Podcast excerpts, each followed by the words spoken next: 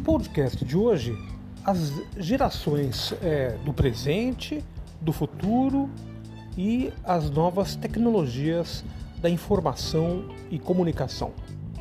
Crianças que nasceram há dois, três, quatro ou cinco anos atrás terão sérios problemas de convivência, pois só conviveram com os seus pais e os mais afortunados, quem sabe, com os cuidadores ou babás.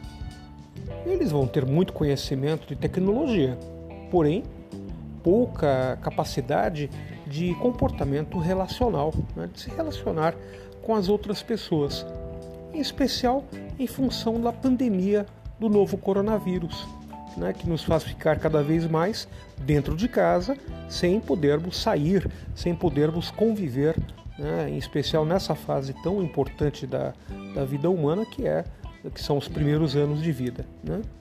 E o aprendizado? Ele também vai ter de mudar completamente e incorporar as novas tecnologias de informação e comunicação.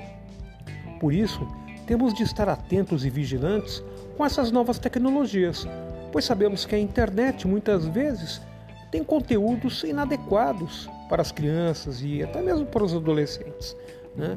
conteúdos radicais, conteúdos é, falaciosos, né? que muitas vezes não estão baseados na ciência, na razão, e sim apenas em opiniões e até mesmo em, em coisas falsas, notícias falsas, fake news, né? como nós temos é, falado muito nos últimos tempos. Bom, se isso tem um lado ruim, né, tem um lado bom por outro, por outro lado, por, outro, por outra vertente. Né?